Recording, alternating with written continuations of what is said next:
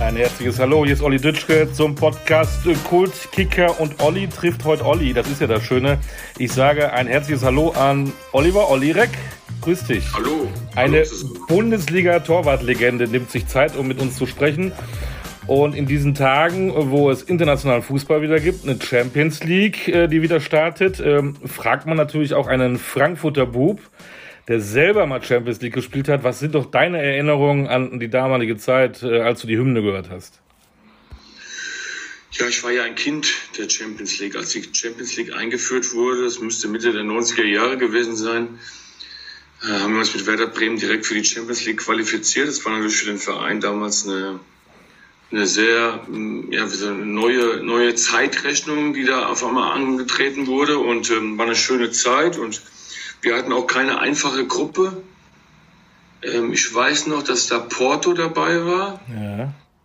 Ich weiß noch, wer war denn noch in, in der ersten Runde dabei? Es ist schon so lange her, dass ich nicht mehr genau im Kopf habe. Aber auf jeden Fall war es für uns damals als Verein eine, eine, super interessante Geschichte und es hat unwahrscheinlich viel Spaß gemacht, in der neuen Champions League zu spielen, mit der neuen Hymne, mit dem Drumherum, also eigener Ball, äh, eigene Sendefrequenz, irgendwie neuer Kanal. Es, es war alles neu und, und auch für uns Spieler was Neues und wir haben uns da richtig drauf gefreut.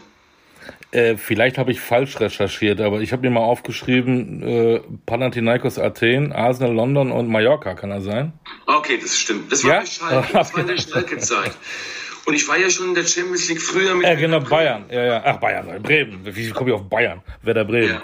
Da, da, da gab es ja vorher noch. Der Schalke-Zeit mit Mallorca, das ist richtig. Genau. Das war bei während meiner Schalke-Zeit, da durfte ich ja auch nochmal in der Champions League spielen. Genau, richtig. Und Bremen, genau, mit Porto und so weiter. Und vorher hieß es ja früher Europapokal der Landesmeister. Das könnte man meinen, du wärst ja uralt, aber. Alt bin ich schon, ja, genau. Ja, ja, ne? äh, die, da, da, muss man äh, drüber reden. Das berühmte äh, ähm, Aufeinandertreffen mit Dynamo Ostberlin einer dieser berühmten Europapokalnächte an, an der Weser. Dann hattet ihr ja. Celtic Glasgow und, und AC Mailand. Das waren schon geile Spiele, die du da erlebt hast. Ja, auf jeden Fall. Das hat auch richtig Spaß gemacht und, und das, waren, das waren große Highlights in, unserer, in meiner Karriere auch. Das war so. Es war gerade gegen, gegen Dynamo aus Berlin, das war ja, ähm, war, das war ja unglaublich, weil wir dort 3-0 verloren haben. Eigentlich waren wir schon raus, eigentlich waren wir weg.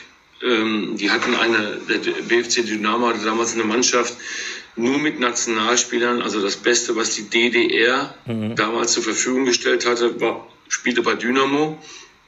Und so war die Mannschaft auch zusammengestellt. Thomas Doll, äh, Frank Rode, äh, Ruth Walleit im Tor, Ernst im Mittelfeld. Also eine richtig tolle Mannschaft, Pastor im Sturm, richtig gute Spieler und, und wir haben uns im Hinspiel sehr, sehr schwer getan. Haben dort mit einer kleinen B-Mannschaft gespielt, muss man dazu sagen. Also Otto hatte da so ein bisschen ein paar anderen jüngeren Spielern die Chance gegeben, sich zu zeigen. Das ging so ein bisschen in die Hose. Wir haben 0-3 verloren.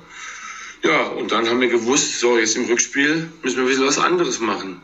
Müssen wir die andere Seite von Werder Bremen zeigen. Das haben wir dann noch gemacht. Kleine Tricks eingebaut. Otto hatte noch den Einkaufsgutschein an die Jungs aus, aus, aus Berlin verteilt, sodass die ein bisschen abgelenkt waren vom Spiel. Aber im Spiel haben wir auch viele Sachen richtig gemacht. Es fing ja an mit einem Traumtor nach wenigen Minuten, ähm, so dass wir dann relativ frühzeitig in einzelne Führung gegangen sind und dann haben wir uns hochgeschaukelt ja, dass wir das Spiel 5-0 gewonnen haben mit fünf absoluten Traumtoren, Traumabend im Bremer Weserstadion. Und keiner hat uns vor dem Spiel irgendwie auf dem Zettel, aber hinterher waren sie alle happy dabei gewesen zu sein. Das war ja einer der heißen Europapokalnächte, die du erlebt hast. Hat man diese Spiele tatsächlich immer so im Kopf oder kommt das her, weil du öfter auch mal selber bei YouTube guckst oder weil du immer darauf angesprochen wirst oder warum hast du das so parat? Ja, solche Spiele vergisst man nicht. Es waren ja einige dabei, die wir, wir haben gegen, später gegen Anderlecht noch ein Spiel gehabt. Das haben wir schon zurückgelegen, 3-1 und auch 5-3 gewonnen. Aber auch die großen Spiele gegen Neapel, äh, dass wir in Neapel gewonnen haben, zu Hause 5-1 gewonnen haben. Gegen den großen AC Milan durfte ich zweimal spielen. Also, ähm, das waren schon Highlights dabei. Es waren natürlich auch bittere Niederlagen. Wir mhm. haben zu Hause gegen Mjörndalen in der ersten Runde verloren und Jörg von Terror ähm, hat uns äh, abgefiedelt ohne Ende. Aber so war das damals und, und, und wir hatten eine tolle Mannschaft, wir hatten tolle Spieler, wir haben eine unwahrscheinlich gute Kameradschaft in der Mannschaft, das vieles übertüncht hatte.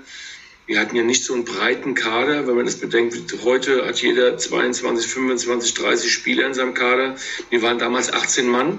Mhm. Das hat funktioniert und wir haben uns auch alle sagen wir, wertgeschätzt untereinander. Wir wussten, jeder kann spielen bei uns. Das war eine, eine sehr homogene Mannschaft und mit vielen guten Einzelspielern, muss man auch dazu sagen, mit vielen guten Charakteren. Und, und das hat den Ausschlag gegeben, dass wir dann in, in vielen Spielen auch wichtige Siege eingefahren haben. Wir spulen jetzt mal zurück. Wir sind ja schon mitten im Thema international und so weiter. Wir spulen mal zurück. Der Olli Reck äh, wird in Frankfurt geboren, ein Frankfurter Bub äh, wie bist du da zum Fußball gekommen? Ich habe gelesen, äh, dein erster Club war der SG Haarheim, äh, da warst du süße sechs Jahre. Äh, war als Kind Fußball immer, immer dein Ding? Ja, von Anfang an. Also ich muss dazu sagen, dass diese SG Haarheim gibt es heute noch und meine Neffen spielen beide in der ersten Mannschaft dieses Jahr zum ersten Mal aufgestiegen in die Kreisoberliga. Hey. Sollte ich vielleicht hier mal erwähnen. Ja, hey. ähm, aber äh, ja, also ich hatte durch meinen Vater natürlich, der auch lange Fußball gespielt hat und gut Fußball gespielt hat, ähm, immer den Drang auf dem Fußballplatz jeden Mittag. Also ich kam von der Schule nach Hause und das Erste, was ich gemacht habe äh, nach dem Essen, war auf den Fußballplatz zu gehen. Und das war mein, das war meine, das war mein Antrieb. Und, und jeden Mittag am besten raus und spielen und spielen. Und ja, dann irgendwann hat man schon festgestellt, dass ich im Jugendbereich schon sehr talentiert war. Ich habe ja in Jugendmannschaften oftmals im Tor gespielt, aber auch draußen. Mhm. Ich habe sehr, sehr gerne draußen gespielt, habe das dann oftmals, das ging damals noch im Jugendbereich, in zwei Mannschaften parallel gespielt. Erst in der F-Jugend und in der E-Jugend im Feld und in der D-Jugend draußen. Also ich habe da schon immer wieder hin und her gewechselt. Bei mir war auch nicht klar, wo eigentlich meine Stärken sind und und erst dann im, im, sag mal, im B-Jugendalter war es klar, als dann der Anruf kam von der Hessenauswahl, wo ich mit Beziehungen mal vorgespielt habe und das, glaube ich, ganz gut gemacht habe. Und ja, dann kam der nächste Schritt, dann kam der FSV Frankfurt auf mich zu und wollte konkret mich haben im B-Jugendbereich und, und habe das dann auch gemacht. Aber als Torwart, ne? Als Torwart, mhm. genau. Und mhm. bin dann täglich mit der, mit der Mofa von Frankfurt Haarheim. Bis zum Bornheimer angefahren. Und äh, habe da mich über, über das Jugendtraining hin äh, auch wurde mir angeboten, einmal oder zweimal die Woche mit dem damaligen äh, Torwarttrainer, der, der FSV spielte damals in der zweiten Liga ja. mit Karl-Heinz Volz, der ja auch lange selbst gespielt hat, zu trainieren. Das hat mir unwahrscheinlich viel gegeben. Das hat ja. mir hat mir auch einen Kick gegeben und, und, und dann wollte ich, dann war klar mein Ziel, wo ich hin will, im Profibereich äh, Fuß zu fassen und habe dann in diesen Jahren beim FSV in diesen zwei Jahren sehr gut gespielt, sehr erfolgreich auch gespielt und das hat mir unwahrscheinlich viel gegeben und ähm, haben dann auch immer wieder mal die Eintracht geärgert. Das war ja immer damals das große Duell FSV Frankfurt gegen Eintracht und gegen Kickers Offenbach und ja, bis dann irgendwann im, im, im zweiten A-Jugendjahr der Hermann Nuber auf mich zukam und gesagt, pass auf, hat mir ein konkretes Angebot gemacht. Der OFC spielte damals in der Bundesliga. Und wir holen dich nach Offenbach, du kommst zu uns nach Offenbach aber nicht für die A-Jugend, sondern für die erste Mannschaft. Und die spielten damals in der Bundesliga. Und das war für mich natürlich der Anreiz zu sagen, okay, das machst du. Das gehst du ein, dieses Risiko. Du wechselst zum UFC. Auch wenn die damals in Frankfurt das nicht so gerne nee, Ich wollte gerade sagen, Frankfurt offenbar. Uh, uh, uh. Das war schwierig. Ja. Aber ich habe es trotzdem durchgezogen und ja, Hermann Nube hat Wort gehalten. Ein halbes Jahr später, äh, im Februar, habe ich dann in der Bundesliga gespielt. Da warst du auch das als 18-jähriger ja. Torwart. Und, und ich glaube, das, das war das, was ich wollte. Und mein, mein Ziel dann schon vor Augen gehabt und wusste, okay, das kannst du schaffen. Und mein erstes Bundesligaspiel war zu Hause gegen den FCFC Köln. Mhm. Ähm, Bibereberg, lange Durstserie gehabt, der OFC nicht viele Spiele gewonnen und mein erstes Spiel direkt zu Hause 2-0 gegen Köln gewonnen und das war mein Startschuss in die Bundesliga. Gleich zu Null, überragend. Ja, als junger Torwart da gegen Spieler wie, wie Pierre Barski, wie Klaus Fischer, Strack, Schumacher im Tor. Ja. Also eine abgezockte Kölner Truppe, aber wir haben gewonnen 2-0 durch zwei Tore von Uwe Bein, werde ich nie vergessen. Ja. Der übrigens auch schon hier im Podcast war, nur mal, nur mal als kleiner äh, Programmhinweis. Ne? Okay. und so, so ging es dann für mich voran und klar sind wir in diesem Jahr leider abgestiegen, und, aber habe dann gesagt, okay, zweite Liga, junger Torwart, das ist ein super Pflaster für mich. Hab dann im nächsten Jahr in der zweiten Liga gespielt. Mal erfolgreich, mal nicht so erfolgreich. Mhm. Ich war noch sehr, sehr jung. Wir hatten eigentlich eine gute Truppe, mussten die aber in der Winterpause, man hat drei der besten Spieler verkaufen müssen. Und das hat natürlich dieser Mannschaft einen enormen Kick, ja, äh, negativen Kick gegeben. Und so, dass wir die Klasse nicht halten konnten, sind da zwang, ähm, zwangsweise abgestiegen in die, in die dritte Liga. Und ja, das war für mich so ein, so ein, so ein, so ein Negativbeispiel. Aber das, das war auch eine wichtige Erfahrung, die ich da gesammelt habe als junger Torwart. Und bin dann im 1.7. eingezogen worden zur Bundeswehr. Das heißt, ich war vertragslos. Ich hatte keinen Verein. Ja. Als das große und, Talent, okay. Und habe dann aber diese, diese, diese Hürde für mich genommen, indem ich dachte, okay, du ziehst jetzt mit der Grundausbildung durch, machst deine, machst deine Grundausbildung bei der Bundeswehr und dann wird, wird sich schon was ergeben. Und so war's. Äh, irgendwann im Oktober oder im, im, September hatte ich den ersten Kontakt nach Bremen, vorher ein paar andere Kontakte, die nicht geklappt haben, aber dann war es so, dass das Otto Reagel anrief und ich sollte mal nach Bremen kommen. Das habe ich natürlich dann auch gemacht.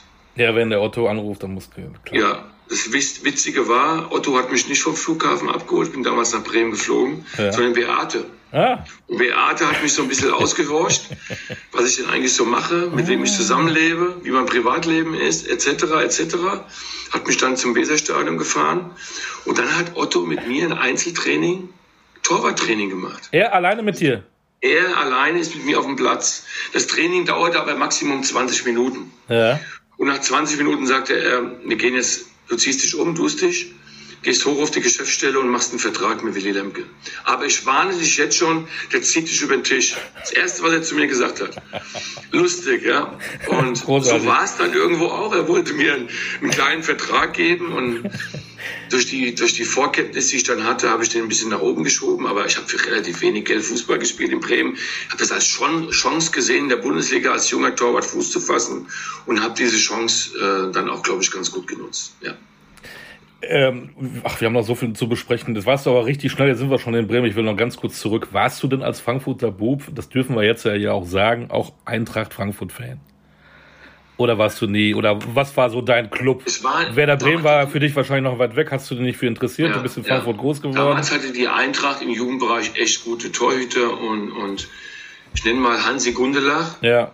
War auch Bundesliga-Torwart, äh, ne? Der damals auch im, im Tor gespielt bei der Eintracht, im gleichen Jahrgang oder im Jahrgang älter als mhm. ich. Und für mich wäre es schwer geworden, bei der Eintracht sich durchzusetzen und habe dann bewusst, okay, ich muss ja da spielen gehen, wo ich auch eine relativ gute, gute Chance habe zu spielen. Und das war erst beim FSV und später bei Kickers Offenbach. Und Aber ich dachte so als, als, als Junge selber, als Kind, warst ja. du irgendwie Fußballfan äh, von ihnen? Eine, eine, warst du Fan von einer Mannschaft? das UEFA-Pokalfinale gegen, ähm, gegen Borussia Mönchengladbach, da gab es ja noch zwei Finals. 1980, genau. 1980, hin und rück. Ähm, genau. Ich war aber nie Eintracht-Fan. Ich habe nie was mit der Eintracht zu tun okay. gehabt. Ich, hab, ich war kein, ich habe die auch nicht gehasst oder so, um Gottes Willen, aber äh, äh, ich habe mich immer zu anderen Vereinen hingezogen gefühlt und da schau, geschaut.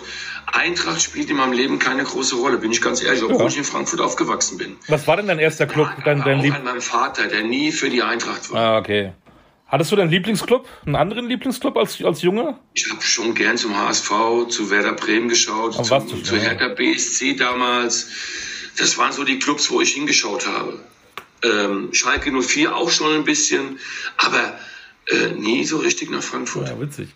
Und dann, äh, als du dann so im Kopf hattest, ich werde dann doch Torwart oder andere Leute haben dich dazu eingeladen, was war denn da so dein erstes Vorbild, dein erster Hero? Norbert Nickbuhr, der war damals auch Nationaltorwart, hat in Berlin gespielt, auf Schalke gespielt mhm. und habe dem seine Karriere so ein bisschen beobachtet. Und wie es Gott so will, habe ich ihn ja später noch gut mehrmals kennengelernt und, und heute auch noch sehe ich ihn ab und zu mal. Ne? Also und das ist natürlich schon eine Geschichte, die die schon ja, lustig war, aber damals war das für mich der Torwart, wo ich hingeschaut habe. Das war damals auch eine Generation, Sepp Meyer, Wolfgang Kleff, ähm, Norbert Nickbo, das war ja so ungefähr, das war auch. Äh, genau, genau. Wir hatten eigentlich immer gute Torhüter. Aber Stimmt. für dich ähm, war das dann klar, du willst Torwart werden, obwohl du auch draußen gespielt hast, hat das dann, ähm, Wer hat denn im Grunde diese Entscheidung gefällt? Du selbst, weil du da so angesprochen wurdest, oder ein, ein anderer für dich? Selbst, als ich dann bei der Auswahl vorspielen durfte, da war klar, dass ich als Torwart dahin fahre. Ich war Körperstatur war, ich war schon immer größer wie die meisten anderen, hatte eine sehr schlachse Figur, lang, groß, hat eine gute Sprungkraft und hat eine gute Antizipation, konnte schon gut erkennen, was mit dem Ball passiert, wo der ungefähr hinkommt und das hat mir damals schon geholfen. Mhm. Hat eine gute Sehfähigkeit, äh, die mir geholfen hat, 120 Prozent. Also man sagt ja, äh, ein Torwart wenn der gute Augen hat und vieles sieht. Ich konnte peripher sehen. Ja. Das heißt, ich konnte den Flankengeber beobachten und den Stürmer im Auge gehabt. Also alle das Sachen, die mir geholfen haben, später im, im, im, im Herrenbereich auch im, im Tor Fuß zu fassen und mich zu entwickeln.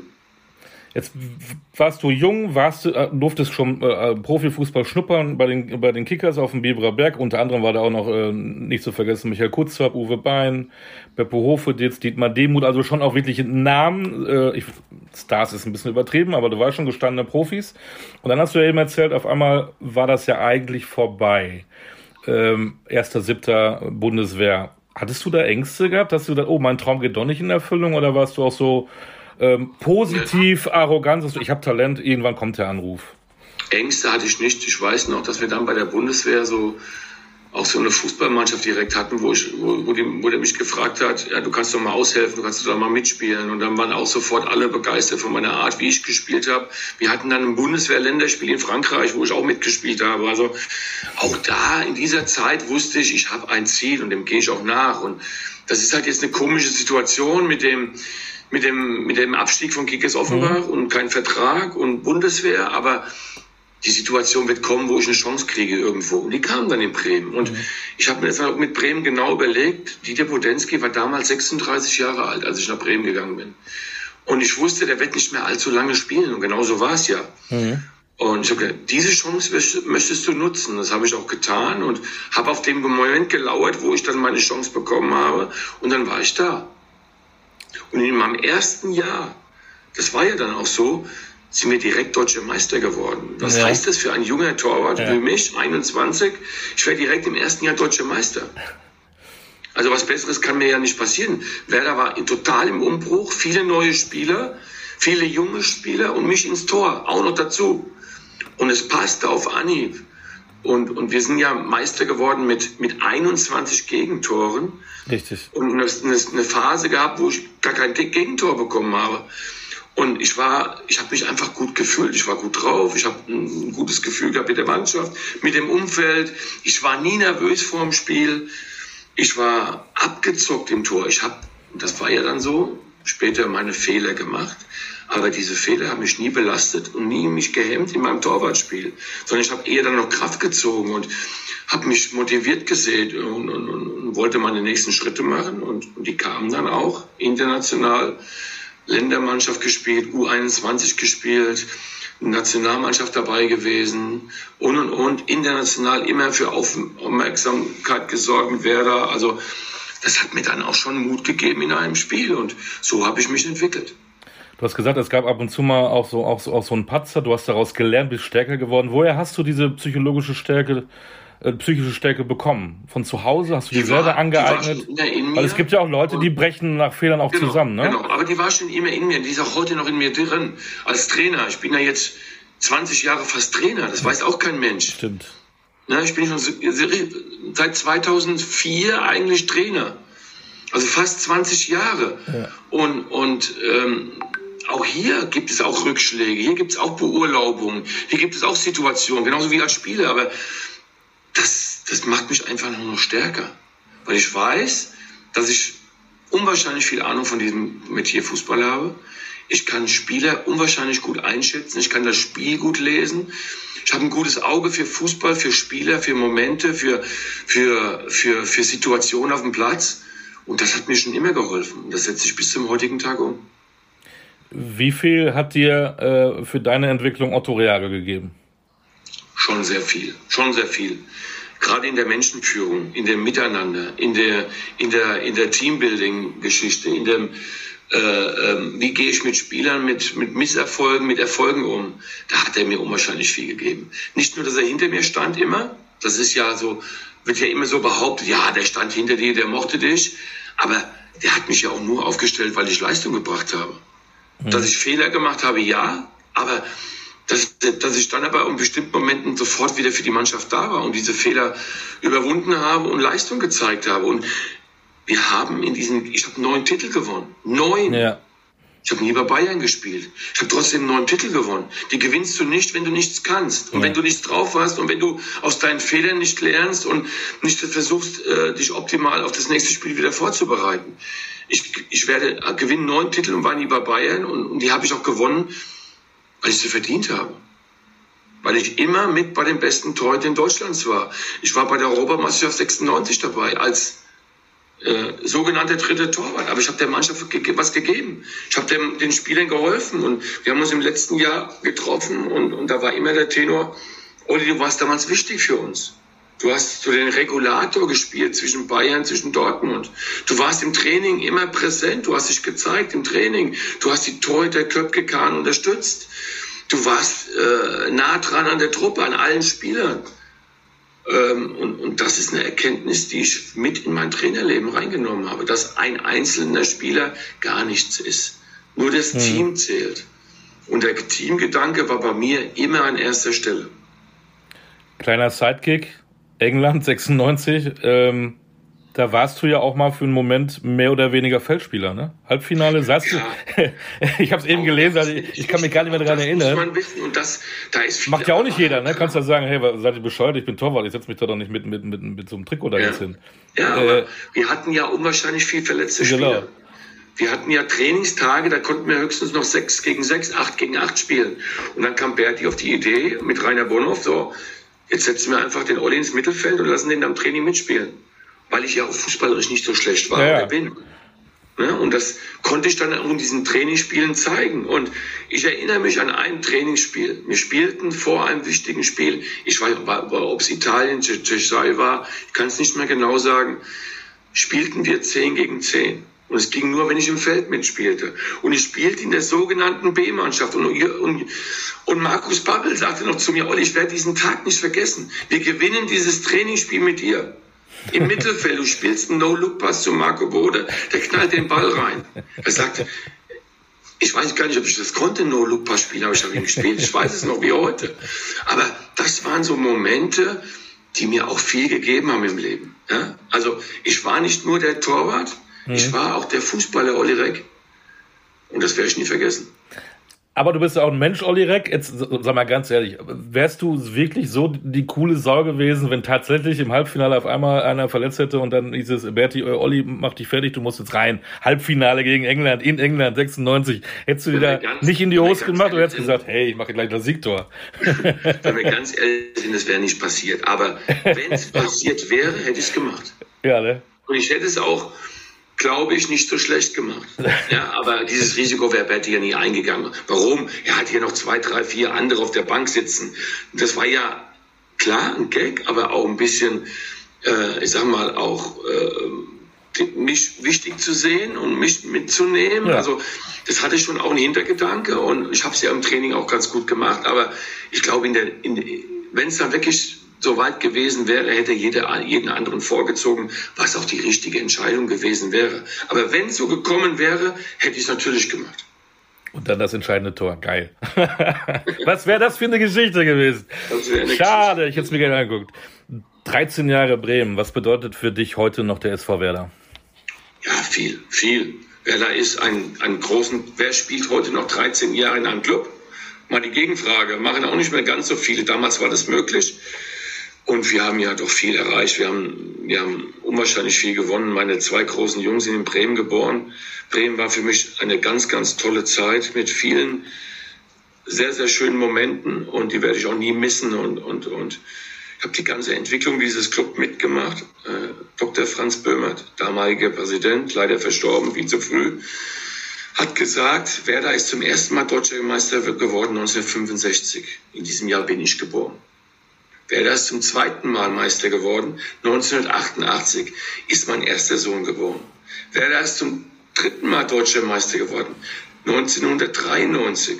Da ist mein zweiter Sohn geboren. Er hat mich immer überredet, wir sollten doch noch nachlegen. Nur mal so eine Geschichte nebenbei. Ja, das weiß keiner, aber das ist die Wahrheit. Und wie schön ist es das eigentlich, dass man das heute erzählen kann.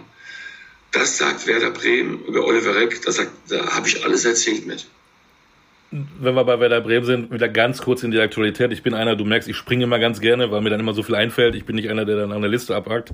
Äh, letztes Jahr Werder Bremen abgestiegen, jetzt wieder äh, Fuß gefasst in, in, der ersten Liga nach den ersten Spieltagen. Äh, wie siehst du die Situation rund um äh, das, was an der Weser passiert?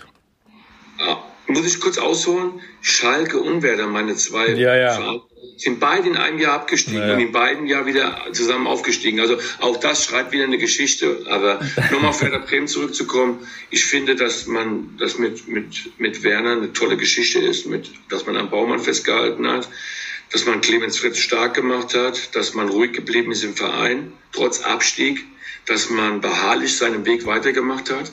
Der wurde belohnt, der wurde zu Recht belohnt. Und im Moment habe ich das Gefühl, äh, man schafft das auch in diesem Jahr, man bleibt in dieser Liga. Der Start ist, ist, ist, ist ja, das hat man ja nicht erwartet, dass wer da so startet mit einem Auswärtssieg in der letzten Sekunde in Dortmund.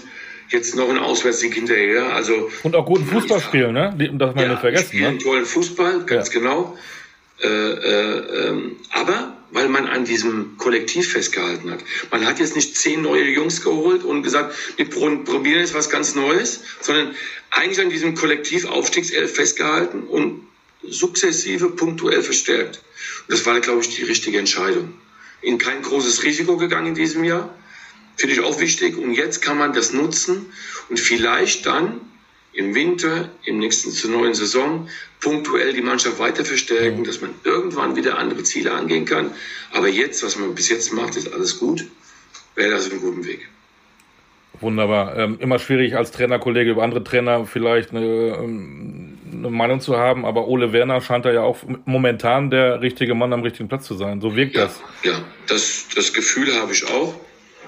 Das passt, auch im Umgang mit der Mannschaft. Das ist ein gutes, gute Harmonie da. Das, das sieht man als Außenstehender. Ich, klar habe ich noch so ein bisschen mehr Einblick als, als viele andere, aber du, du hast das Gefühl, äh, die Mannschaft und der Trainerstab, die harmonieren, die funktionieren und das ist oftmals wichtig im Fußball, dass ein Zusammen äh, da zu erkennen ist. Zusammengehörigkeitsgefühl ganz klar zu erkennen ist.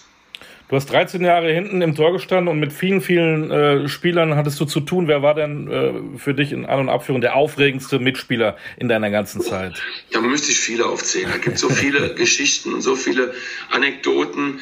Ich, wenn ich jetzt, da vergesse ich zehn Leute, vergesse ich garantiert, aber ja, so ein Rune Bratzett, ne, der kam ja aus Norwegen, aus dem tiefen Eis zu uns.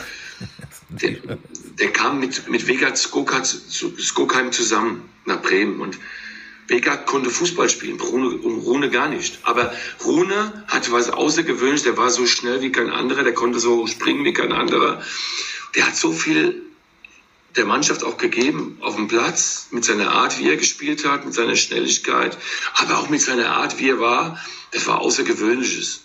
Ja, ich habe mit, mit Mirko Votava, das ist, mhm. dieser Mann war Geschichte Werder Bremen, das ist ja, Maschine. Aber auch so ein Typ auf dem Platz nebendran, mhm. unwahrscheinlich beliebt bei allen Menschen äh, in Bremen und, und der ist jetzt gerade in Rente gegangen. Ich habe ihm zu seinem Rentenalter gratuliert, dass er jetzt endlich seine Ruhe findet mit seiner Gilla und mit seinen Enkelkindern. Also ich habe mit Manny Burgsmüller zusammenspielen dürfen, der leider nicht mehr unter ja. uns ist. Ein genialer Fußballer vom Herrn, ein Schlitzohr, ja. so ein schlauer Spieler gab es nie mehr. Ja. Ich habe mit, mit, mit Winton Rufer, der, der Kiwi, Spieler, ja. den ich je erlebt habe. Aber auch eine Technik, den kein anderer hatte. Links wie rechts, Kopfball, konnte alle Positionen spielen, vorne im Vorderbereich. Frank Neubert in einem Spiel Libero gespielt und Mittelstürmer. Das konnte der. Das war überhaupt kein Problem für den. Äh, Michael Kutzop, heute noch ganz eng befreundet mit Kutzi, das ist, den muss man erlebt haben aber auch genialer Fußballer. Der hat eine Flanke, der konnte aus dem Lauf flanken wie kein anderer. Er hat eine Schusstechnik gehabt, die sensationell war.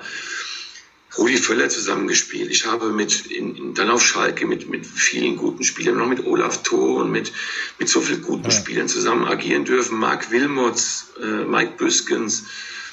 Das war schon für mich als, als, als, als Spieler schon toll, mit solchen tollen Menschen zusammen Fußball zu spielen und erfolgreich zu sein. Und das hat mir viel gegeben.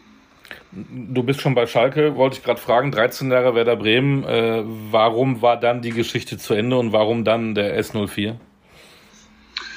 Rudi Assauer, ist ganz mhm. einfach beantwortet. Mhm. Wenn Rudi Assauer dich anruft und dich unbedingt haben möchte, obwohl ich zwei, drei andere Angebote aus dem Ausland zu der Phase hatte, das war ja eine, eine schwierige Phase in Bremen nach Otto. Mhm. Hat man da ja sich ein bisschen, was die Trainersituation betrifft, ein bisschen vergaloppiert. Artemos war, glaube ich, der erste für ein paar Tage, ne? Ja, dann kam, dann kam Dixie Dörner, dann kam zum Schluss das genau. war für mich eigentlich der, der, der Moment, wo ich weg musste, Wolfgang Sittger. Ja. Das ging gar nicht mehr für mich in meinen Augen. Das war einfach der Fehlgriff überhaupt. Und, und da musste ich für mich Reis ausmachen. Da ja. musste ich nur eine neue Herausforderung äh, an, angehen. Und die habe ich dann mit Schalke gefunden, mit in der Verbindung mit Rudi Assauer. Und ich prognostiziere eins, wenn Rudi Assauer heute noch leben würde, wäre ich heute noch auf Schalke. Garantiert.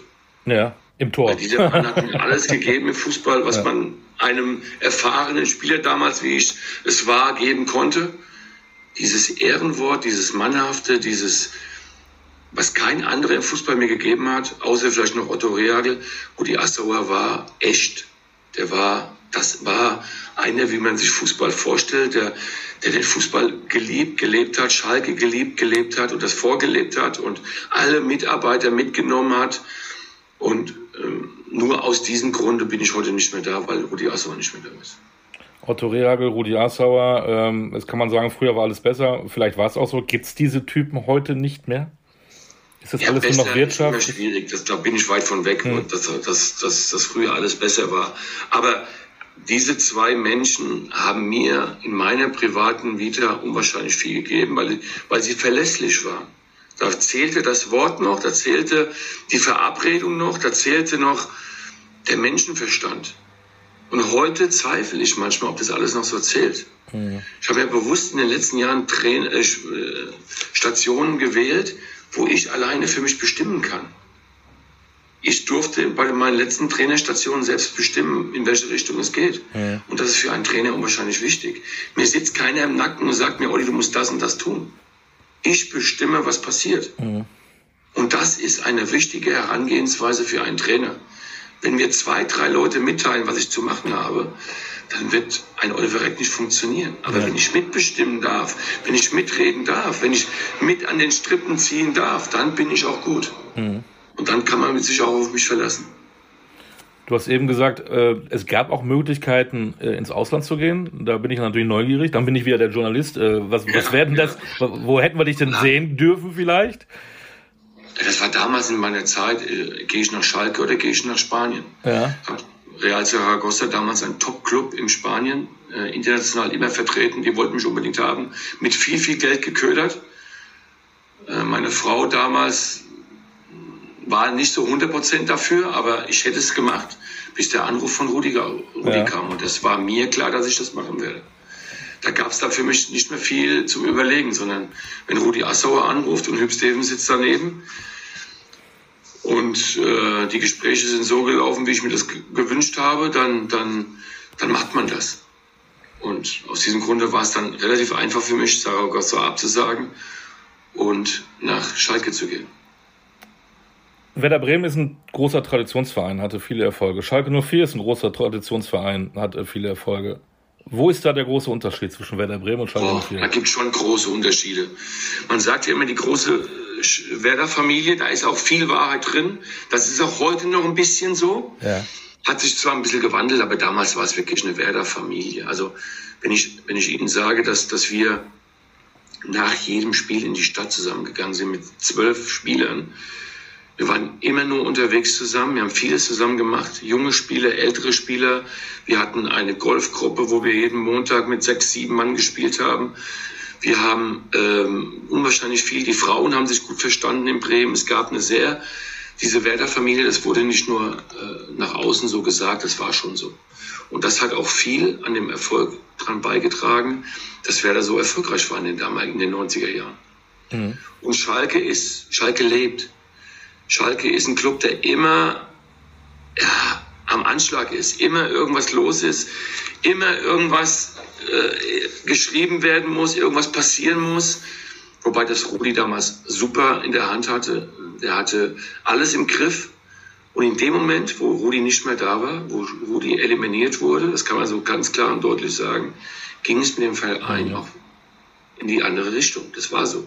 Mhm. Und im Moment habe ich aber trotzdem, was die Vereinsführung betrifft, ein ganz gutes Gefühl. Das ja. heißt, die Leute, die jetzt in dem Verein am Werk sind. Ich zähle auch einen Knebel dazu. Ich zähle auch einen Ruben Schröder dazu. Ich zähle auch einen Matthias Schober zum Beispiel dazu. Ja. Ich zähle auch den neuen Vorstand dazu. Ich glaube, dass da Leute am Werk sind, die Schalke verstehen, die Schalke kennen und die wissen, wie man Schalke anfasst. Und das ist auf Schalke sehr wichtig. Gleiche Frage wie eben bei Werder Bremen. Was erwartest du? Ähm, die Spielen haben auch noch kein Spiel gewonnen. Äh, den einen oder anderen überraschenden Punkt schon geholt, aber mhm. es geht definitiv äh, um den Dieses Klassenerhalt. Dieses Jahr nur den Klassenerhalt. Mehr nicht. Wenn Schalke von mehr träumt, wäre das vermessen. Dieses Jahr gilt es nur irgendwie in dieser Liga zu bleiben. Und dann mit, Tru mit, mit klugen Transferentscheidungen, mit Weitsicht, mit Knappenschmiede, mit Sachverstand die Mannschaft verstärken. Ohne das massive Geld rauszuholen, das wurde ja auch gemacht in den vergangenen Jahren, ja. dass man unwahrscheinlich viel Geld für Spieler ausgegeben hat. Ich will keine Namen nennen, das wäre ungerecht, wenn ich jetzt den oder den Namen aufzähle. Aber jeder weiß, wovon ich rede, der ja. Schalke kennt. Nicht mehr dieses massive Geld rauszuschmeißen für Spieler, die Schalke nicht verstehen und die auch nicht nach Schalke passen. Schalke muss man können. Nicht jeder kann Schalke. Äh, gute Frage. Ähm, nicht jeder kann Schalke. Wenn ich jetzt auf dem, ähm, müsste dann auch wieder so eine Beate irgendwo am Flughafen sein und den Spieler testen, äh, was da so hinter ist. Vielleicht weißt, was ich meine, ne? Ähm, jemand anderes, ja. Ja, auch das Menschenführung ist ja ein ganz großes Thema. Also wie gehe ich untereinander mit so einem, äh, ist ja heute der Staff, die Mannschaft, die, die Leute, die drumherum sind, der Vorstand, die, die Gremien und, und, und. Wie gehe ich miteinander um? Wie ist das gehandelt? Wie ist das miteinander? Das ist ja heute wichtiger als je zuvor. Und wenn man so viele Leute in diesem inneren Zirkel hat, und nur wenn dieser innere Zirkel funktioniert, kannst du auch erfolgreich sein. Wenn es da schon in diesem inneren Zirkel Probleme gibt und, und der mit dem nicht kann und das mit dem nicht funktioniert und da Machenschaften sind, da äh, Nebenbuhler sind, da Leute sind, die dagegen arbeiten, dann kann das nicht funktionieren. Also muss man immer auf das Große und Ganze schauen. Und aus diesem Grund erwähne ich es nochmal. Mhm. Das hat Rudi Assauer verstanden. Der wusste, wie er die Leute anpackt. Der wusste, wie er mit den Leuten umgeht. Der wusste, wie er die führt. Und Menschenführung ist das Wichtigste im Fußball. Ich glaube, dass das ähm, auch wichtige Faktoren sind beim SC Freiburg und Union Berlin. Deswegen haben die auch so nachhaltig Erfolg. Und ich glaube, als Gegenbeispiel äh, sind wir im Ruhrgebiet, wenn ich dran denke, wenn ich den VfL Bochum sehe, im letzten Jahr auch äh, wirkte als Team überall mit einer überragenden Saison. Und jetzt läuft es mal nicht so gut und schon werden äh, irgendwelche hinter Büschen wieder scharf geschossen, was ich dann auch nicht begreife. Das ist äh, Fußball heute, ja. So schnell kann es gehen. Ja, vieles richtig gesagt. Danke. Beispiel ist positiv, muss man Freiburg und Union dieses ja. Jahr nennen. Du siehst, dass beim SC Freiburg in den Jahren sehr, sehr viel richtig gemacht wurde. Man lässt da jemand arbeiten, ein Team arbeiten, das weiß, worauf es ankommt. Ähm, man hat ein super NLZ, man hat eine gute Anbindung zu den Nachbarländern Schweiz, Frankreich. Das nutzt man sehr geschickt. Man hat so ein bisschen, da unten in Freiburg ist man ein bisschen weit weg und das nutzt man gut. Man baut dann nebenbei einfach mal so ein neues Stadion man spielt auf einmal Champions League, man ist so im DFB-Pokalfinale. Die Mannschaft ist auf einmal Platz 1 in der Bundesliga, aber, aber wenn, man, wenn man ehrlich ist, es wird ja gar nicht so richtig wahrgenommen, was mhm. da passiert. Es gehört ja eigentlich Hochachtung den ja. Leuten, was die da tun. Hochachtung. Nicht nur Erwähnung, Erwähnung wäre viel zu wenig. Ja. Hochachtung, was ein Streich mit seinem Team, ich sag extra Team, das kann er nicht alleine schaffen. Ja. Das kann er nur im Team schaffen. Was die Leute dort machen, das ist außergewöhnlich gut. Außergewöhnlich gut.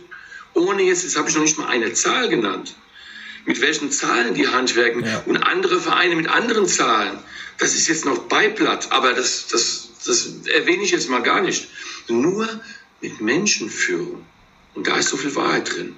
Wie, wie, wie dieser Verein geführt ist, wie man miteinander dort umgeht, wie, Personen wichtig gemacht werden und gesteuert werden und, und die auch richtig eingesetzt werden. Ich habe zum Beispiel im letzten Jahr im Urlaub einen Spieler vom SC Freiburg kennengelernt. Mhm. Der war mit seiner Familie da.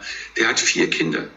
Und wie der mit seinen Kindern umgeht, ist mir klar, dass sie erfolgreich sind. Mhm. Die sagen, was hat das mit dem, mit dem SC Freiburg zu tun, mit der Mannschaft?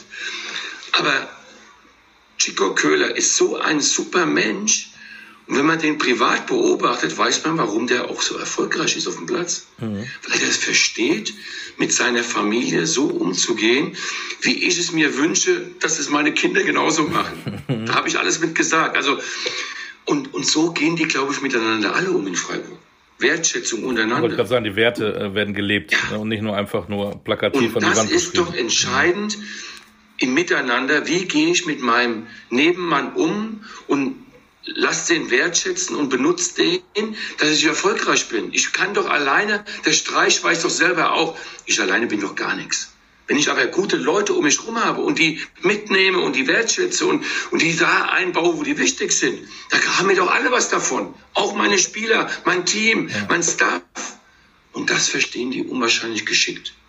Und das trifft auch teilweise auf Union zu. Ja. Ich habe gegen Union im Pokalfinale gespielt. Mit, mit Schalke 04. Ja. Und, und da habe ich damals schon erkannt, wie toll dieser Club ist, was die, was die Fans ausmachen in diesem Club, wie die miteinander sind, auch wenn die verlieren, haben die ihre Mannschaft gefeiert nach dem Pokalfinale, als wenn die drei Jahre ineinander gewonnen hätten, das Pokalfinale. Und da habe ich gewusst, da kann auch was entstehen, da kann auch was wachsen. Und das haben die verstanden. Das haben die, der Präsident hat das verstanden, über Jahre da was aufzubauen mit richtigen Personalentscheidungen. Ich sag mal, Oliver Runert, Schiedsrichter aus dem Sauerland, mhm. auf Schalke Nachwuchs mhm. geleitet und wie, wie geschickt die mit der Personalpolitik diesen, diesen Verein Union an die Spitze der Bundesliga ja. geführt haben. Das ist enorm. Und man wartet immer auf einen Einbruch, der kommt nicht, weil einfach die Ruhe da ist, weil einfach äh, intelligente Menschen in Ruhe arbeiten und. Genau, in Ruhe. Du, da sagst du was richtig, genau. in Ruhe arbeiten lassen. Die verlieren auch mal ein Spiel. Natürlich. Und da geht dann die Welt auch nicht unter. Und die wissen dann auch genau, wir sind auch noch geerdet, wir können auch Spiele verlieren. Aber wie die dann da miteinander umgehen, wie die das lösen und wie die, wie die miteinander, mit den Fans zusammen, das ist, das zeigt ja Union aus. Eigentlich müsste ja Hertha viel weiter sein ja. wie Union.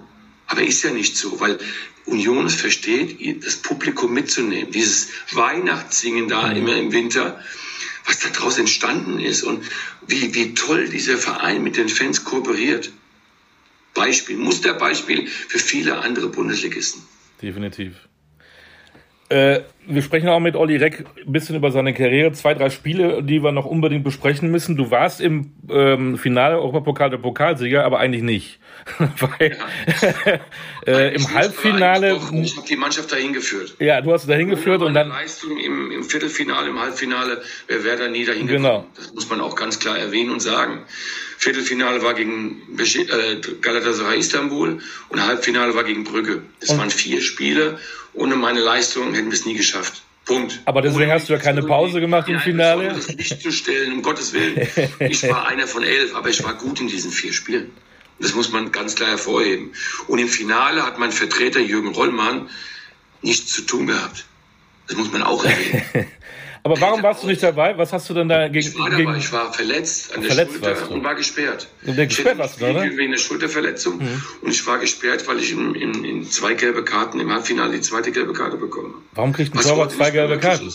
Heute kannst du dann trotzdem spielen im Finale. Ja, ja. Mir wurde das Finale geklaut. Aber ein Torwart kriegt ja normalerweise nicht so viele Karten. Was hast du denn gemacht? Ich habe mich aufgeopfert. In Brügge und wie gegen Istanbul. Ja. Ich habe eine gelbe Karte in Istanbul bekommen. Es war ein Schneespiel. Es hat in Istanbul geschneit, muss man wissen. Und die Fans von, von, aus Istanbul haben mich 90 Minuten mit Schneebällen beworfen.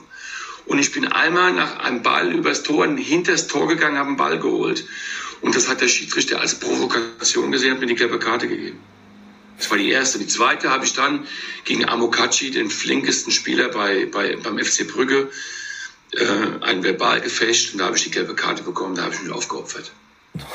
Okay, haben wir das geklärt? äh, ja, das waren die gelben Karten und darum war ich im Finale gesperrt. Bitter, schade. Äh, zweites Spiel, ähm, Schokoriegel Snickers. ja. auch immer gerne genommen, ne? Ja, äh, ja, in Leverkusen, 7. Februar. bin ich eben auch drüber gestolpert. Was war es wirklich so? Ich war irritiert. Also es war so, es war in Leverkusen, es war ein Spiel, es war nach Otto, wir haben keine gute Phase gehabt und, und ich glaube, wir lagen auch schon zurück in, in Leverkusen. Ich weiß es nicht mehr genau, ich meine es zumindest. Ja. War eine Situation, Ball geht neben das Tor, ich gehe auch neben das Tor und will den Ball holen und in dem Moment merke ich nur, wie mich irgendwas trifft. Ich wusste gar nicht, was es ist bis ein Mitspieler von mir zu mir kommt, du bist gerade getroffen worden hier. Ich war wirklich benommen. Ja. Und wir lagen zwar zurück, aber ich war nicht in der Lage, weiterzuspielen. Punkt. Ja. Kann man mir jetzt übel nehmen, ja nee, oder nein? nein ja. ja, ich trifft was am Kopf. Ja. Aber es war so, ich war in dem Moment benommen und ich fühlte mich nicht in der Lage, weiterzuspielen und habe mich auswechseln lassen. Das war ein, ein Snickers. Heutzutage würden sie mit dir Werbespots drehen und du würdest eine Unmenge an Geld nehmen. Also Snickers hat mir dann im Nachgang äh, äh, hat mich dann auch kontaktiert und hat mich versucht, äh, da hinzutreiben, dass wir da irgendwas zusammen machen, habe ich aber nicht getan. das war das Snickers-Spiel, fand ich auch witzig. Dann ähm, überragender Torwart Olli Reck, äh, super, 173 Mal in der Bundesliga zu Null gespielt, äh, das muss man auch erstmal machen. Und dann hatte, hast du ein einziges Länderspiel gegen die Übermacht aus Liechtenstein. Ja. Äh, äh, auch, auch, schön, wenigstens, wenigstens hast du ein Länderspiel, habe ich nicht. äh, jetzt könnte man sagen, ey, Olli, gegen Liechtenstein hast du auch noch einen reingekriegt, aber ähm, eigentlich müsstest du doch 20, 30, 40, 50 Länderspiele haben. Oder war, waren die anderen einfach nochmal so ein ja, Mühe, Mühe besser? Oder? Groß. Ich sage nur Oli Kahn, ja. Andreas Köpke, ja. Eike Immel, äh, Bodo Egner. Da habe ich jetzt mal vier aufgezählt. Ja, ja da sich gegen zu behaupten, war in der damaligen Phase nicht so einfach, würde ich mal so beschreiben. Ja. Ne? Und ich komme jetzt noch was hinzu. Ich habe ja nie beim FC Bayern gespielt. Ja, darf man nicht ich habe nur bei Werder Bremen mhm. und nur bei Schalke 04 gespielt. Mhm. Nur.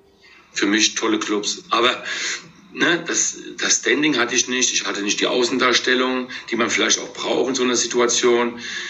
Äh, ich war nicht derjenige, der, der, der von der Bildzeitung gehypt war, wollte mhm. ich auch nicht sein. Mhm. Ich war eher der, der Loser in der Presse, mhm. aber ich kann damit heute unwahrscheinlich gut umgehen. Hast du noch Erinnerungen an dieses Länderspiel? Ja, klar, es war in Mannheim, es war vor der Europameisterschaft. Mhm. Und ähm, es war toll, das war mein einziges und erstes Länderspiel. Und ähm, das Tor, Gegentor war unhaltbar. Natürlich. Aus sieben Meter genau in Knick. Ja. und ich habe den einen oder anderen Ball auch noch entschärfen können in dem Spiel, also mich auch mal auszeichnen können.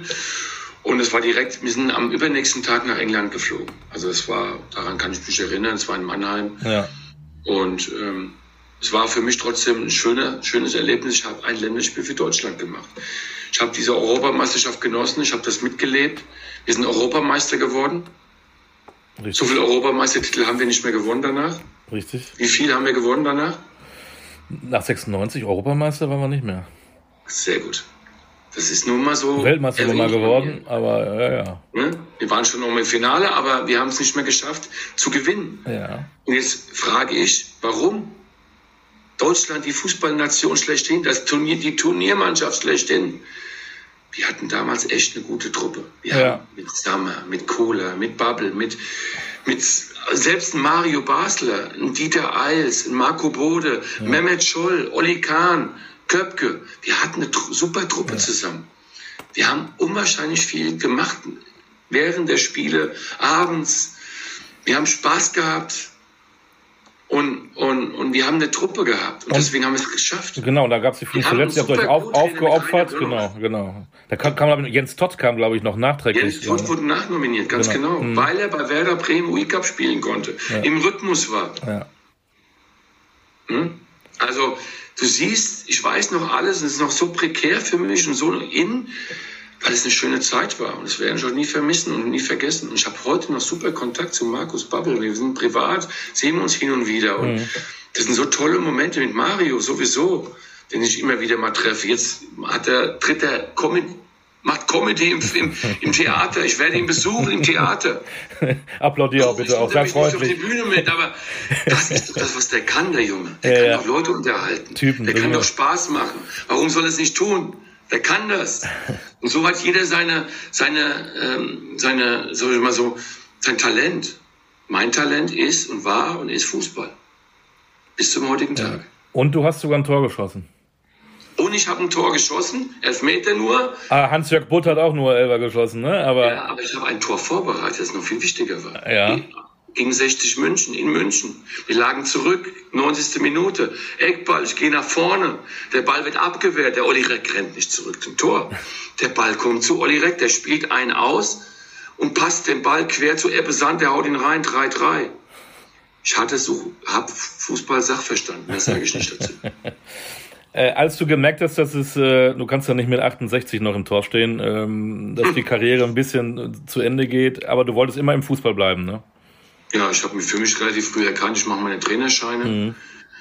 Und ich habe bei meinem ersten Trainerlehrgang fragte mich der Novize, das ist jetzt auch wieder lustig, das war Dieter Eils. Mhm. Der hat mein A-Lizenzlecken geleitet.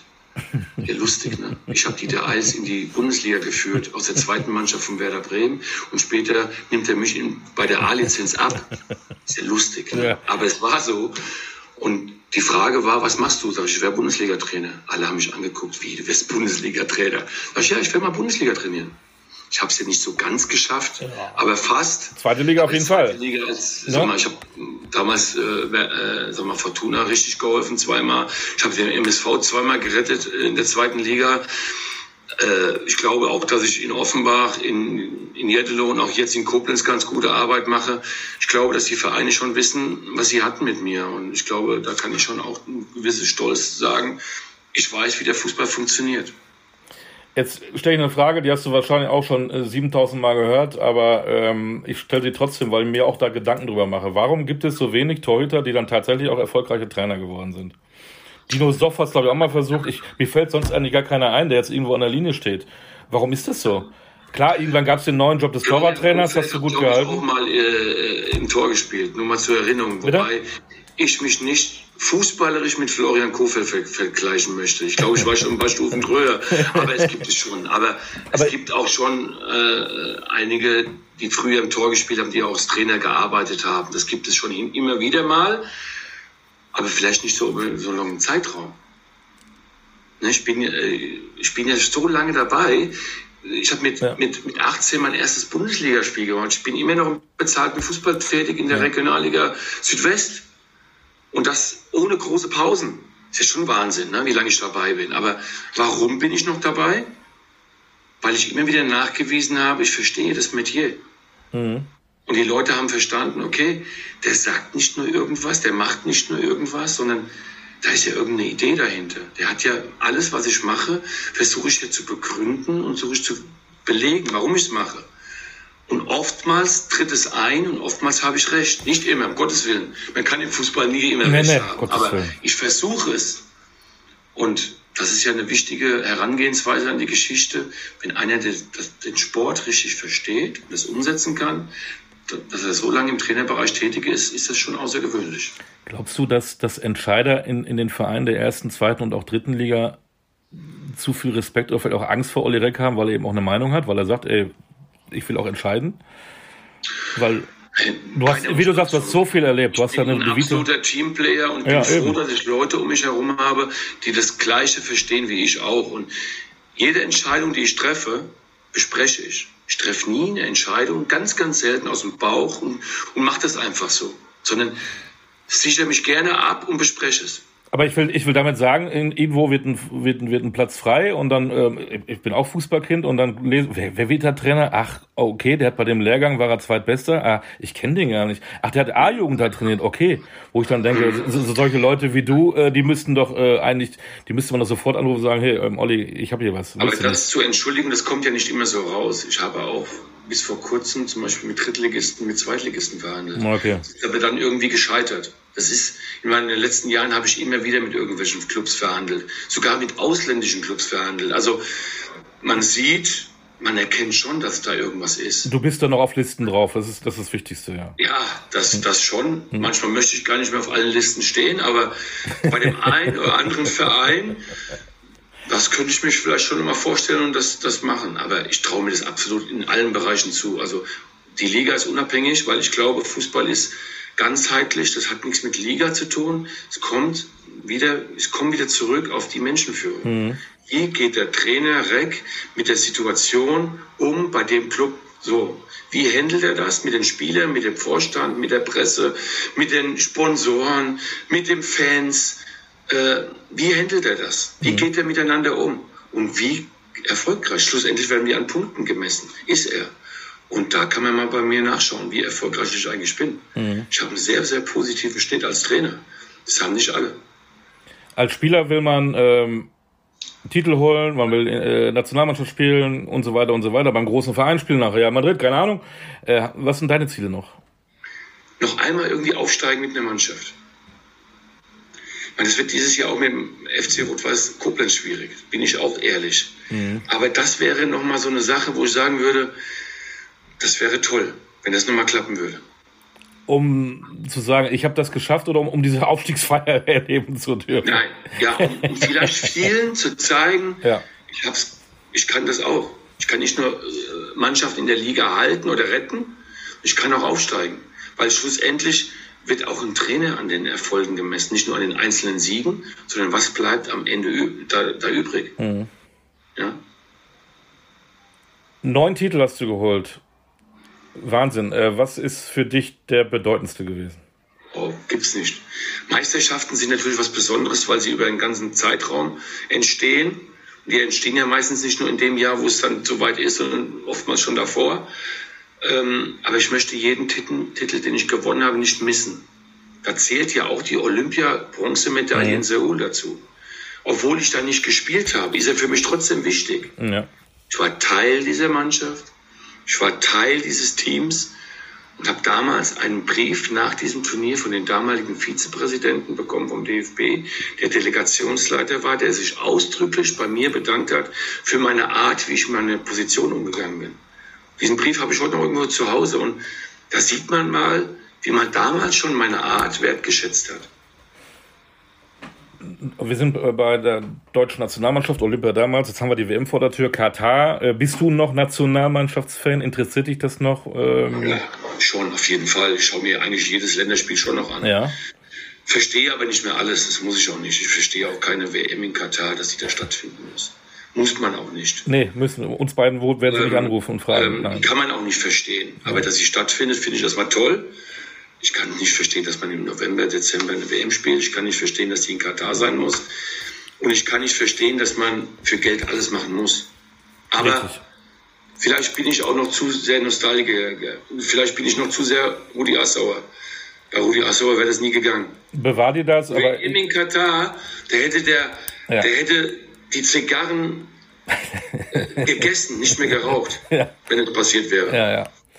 Aber es gibt ja so scheinheilige Diskussionen, wo dann Leute sagen, das gucke ich mir auf gar keinen Fall und ich mal denke, hey, die Spieler können nichts dafür. Äh, wenn, wenn Deutschland gegen Spanien spielt, dann sitze ich vor der Glotze und gucke mir das verdammt nochmal an. Natürlich. Wir ja. gucken, die meisten werden gucken und ich gucke auch mit voller Inbrunst, weil ich ja doch Fußball interessiert bin. Und wenn Spanien gegen Deutschland spielt, da freue ich mich doch heute schon drauf. Und du darfst jetzt entscheiden, welche drei Torhüter mit dürfen weil das ist ja immer noch dein, dein Genre. Du bist ein Torwart gewesen. Äh, was sind für dich deine, deine Ja, Neuer ist klar, das Gesetz. Wenn er sich nur hoffentlich bis dahin nicht verletzt, ja, sind ja nicht mehr so viele Spiele dazwischen. Aber ja. Schalte Manu, den ich ja auch, das muss ich auch alle, ja. ich habe ihn mit ausgebildet. Ja. ja. Ich war auch ein Teil seiner Entwicklung. Ja. Also Manu muss dabei sein. Ich halte Testegen unwahrscheinlich gut.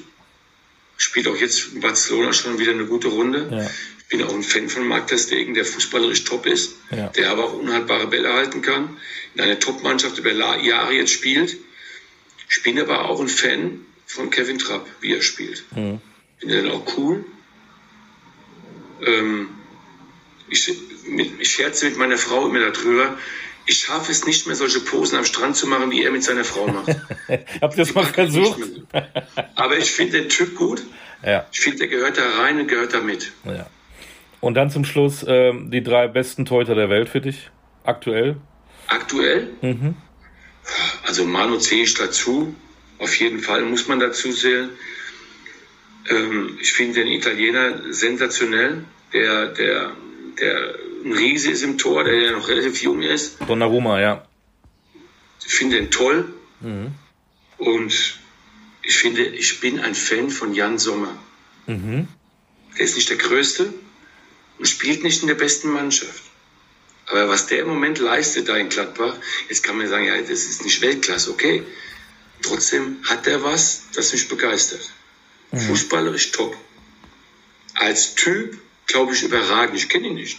Aber ich finde den als Typ, wenn du Interviews hörst von dem, wie der sich geht nach außen, so total schüchtern, zurückhaltend, stellt sich nicht in den Vordergrund, sondern immer das Team, die Mannschaft. Ich finde den toll. Deswegen erwähne ich den. Finde ich gut, finde ich sehr gut. Äh, nichts Courtois, De Gea, Allison Becker, Edison, alles. Ja, äh. es gibt tausend super Torhüter, aber die drei so spontan. Ja, finde ich gut. Dass auch mal so ein Sommer genannt wird, bin ich voll bei dir. Äh, guter Typ. Ähm, hast du noch deine ersten paar Handschuhe? Nein, die habe ich nicht mehr. Ich habe mir mal so überlegt, als ich so gedacht habe, ich habe ja den Olli Reck jetzt die Tage, ähm, stell mal eine doofe Frage. Wie viel Paar Handschuhe, Torwart-Handschuhe hast du in deiner Karriere denn gehabt? Boah. Möchte ich gar nicht sehen. Zum Glück hatte ich damals einen Wie viel hat man denn pro Saison? Wo, Kann ich ja mal erwähnen, die Firma Reuch, die gibt es ja heute ja, noch. Ja. Top-Marke, Top-Ausstatter bei Bundesliga-Torhütern immer noch. Äh, die mich damals ja über lange Jahre begleitet haben. In den letzten Jahren durften sie es leider nicht mehr, weil ich zu Schalke gewechselt ja. bin. Aber in meiner Bremer Zeit hatte ich immer nur Räusch. Und die haben mich top versorgt mit Handschuhen. Ich habe auch jede Woche, in der Woche zwei, drei Paar gebraucht. Ja. Also ich habe im Jahr bestimmt 30, 40 Paar Handschuhe verbraucht. Ich weiß nicht Weil die damals natürlich auch noch nicht so grifffest und sattelfest waren, ja. wie sie heute sind. Ich glaube, dass sie heute nicht mehr so, und die Plätze waren auch nicht so gut früher. Heute verbrauchst du nicht mehr so viele Handschuhe wie ja, früher. Wir haben auf schlechten Plätzen manchmal gespielt, trainiert und, und dann war der Verschleiß schon enorm. Und ähm, ja, also Torwarthandschuhe habe ich sehr, sehr viel verbraucht, aber wissen, im Gegensatz zu Schuhen wenig. Ja, Heute werden die Spieler ja mit Schuhen zugeworfen von ihren Ausrüstern. Ja. Ich hatte damals zwei Paar im Jahr. Oh. Ein paar Stollen, ein paar Nockenschuhe, das war's. Ja. Die habe ich ein ganzes Jahr angehabt.